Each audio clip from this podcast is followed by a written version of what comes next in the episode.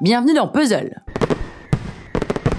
Cette semaine, parce que finalement on n'en a jamais vraiment parlé dans Puzzle, on va se concentrer sur le thème de la solitude et de l'isolement dans la culture.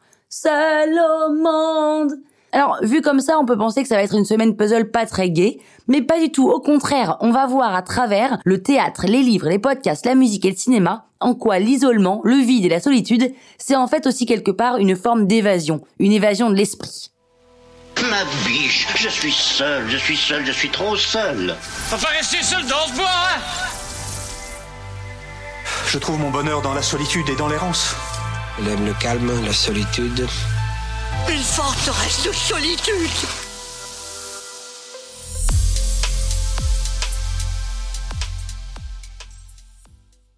Et aujourd'hui, moi, je vais m'attaquer à la solitude des artistes. Est-ce qu'elle est nécessaire pour créer? Est-ce que l'isolement empêche l'inspiration? Est-ce qu'au contraire, avoir une vie très sociale permet de s'inspirer?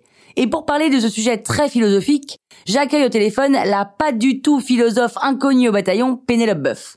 Pénélope Boeuf, bonjour. Nous savons que vous n'avez pas fait de thèse sur la solitude dans la création, ni même écrit quoi que ce soit à ce sujet, mais peut-être avez-vous un avis? Oui, bonjour. Écoutez, il faut d'abord distinguer la création de l'inspiration, je pense. On sait que les plus grands artistes avaient une vie sociale très intense, avec des dîners, des sorties jusqu'au petit matin, des voyages, et cette ouverture sur le monde et sur les autres est, je pense, nécessaire pour trouver de l'inspiration. Même si l'inspiration ne se cherche pas, bien au contraire, hein, elle vous arrive dans le cerveau sans que vous soyez préparé, c'est en faisant tout ce qui n'est pas introspectif que l'on est alors enclin à accueillir l'idée créative. Et c'est une fois que le processus créatif a été enclenché que l'isolement est alors indispensable pour créer. Par exemple, les grands peintres qui étaient en couple, ils avaient tous des ateliers dans lesquels les conjoints n'avaient pas le droit de rentrer en plein milieu de la journée. Il y avait toujours des horaires, des moments à respecter pour venir les déranger. En fait, la créativité nécessite une concentration extrême parce qu'il faut aller puiser au fin fond de ses tripes. Et quand l'inspiration est là, bah on veut pas la lâcher. C'est un peu comme quand on s'accroche à une machine à sous du casino qui crache des jetons sans qu'on comprenne bien pourquoi. Donc vous êtes en train de dire que l'artiste pour créer a nécessairement besoin de s'isoler?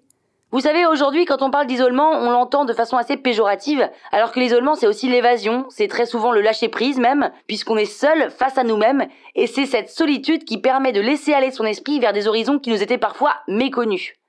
D'accord, et si la solitude sollicite la création, peut-on devenir dépendant de cette solitude? Tout à fait. Par essence, un artiste a ce besoin de créer, c'est d'ailleurs ce qui le rend heureux, et souvent, ces relations sociales passent après son besoin intrinsèque de créer, parce que c'est son moyen d'expression. Aussi, l'artiste chérit, et je dirais même qui dorlote sa solitude. Elle est hyper précieuse pour lui. Sans elle, il peut pas être qui il est, et a fortiori, il est ou devient solitaire. Si l'homme avec un grand H est seul, l'artiste, lui, exploite sa solitude pour lui-même, mais par ricochet au service de la création et donc pour les autres. En fait, il se sert de sa solitude pour envoyer les autres vers leur propre solitude.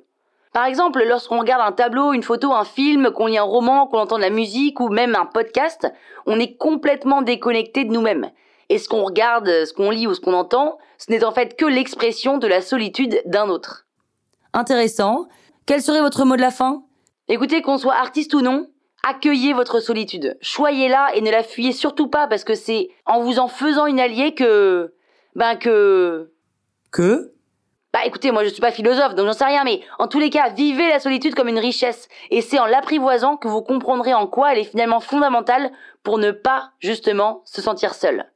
Eh ben, c'est profond. Merci infiniment, Pénélope Boeuf, d'avoir répondu à nos questions. Et en attendant de vous retrouver dans deux semaines, moi, je vous recommande d'écouter demain la chronique de Karen, qui va nous parler de ces héros et héroïnes de livres qui sont en quête d'eux-mêmes. À très vite pour une prochaine chronique dans le Pénélope Show.